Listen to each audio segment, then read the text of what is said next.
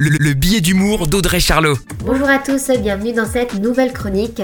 Avant tout, je vous souhaite une très belle année 2021, qu'elle soit douce et agréable. Non mais en vrai, qu'est-ce qu'on peut souhaiter de 2021 qui se présente avec un gigantesque point d'interrogation? On est inquiet pour nos emplois, nos études et notre santé.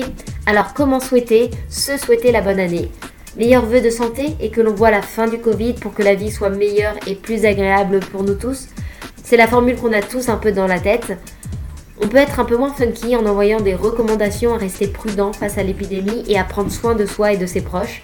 Idéaliste et espérer une amélioration de la répartition des richesses sur le plan mondial, ou tout simplement on pourrait souhaiter un retour rapide de l'accès à la culture, très important, on en a besoin.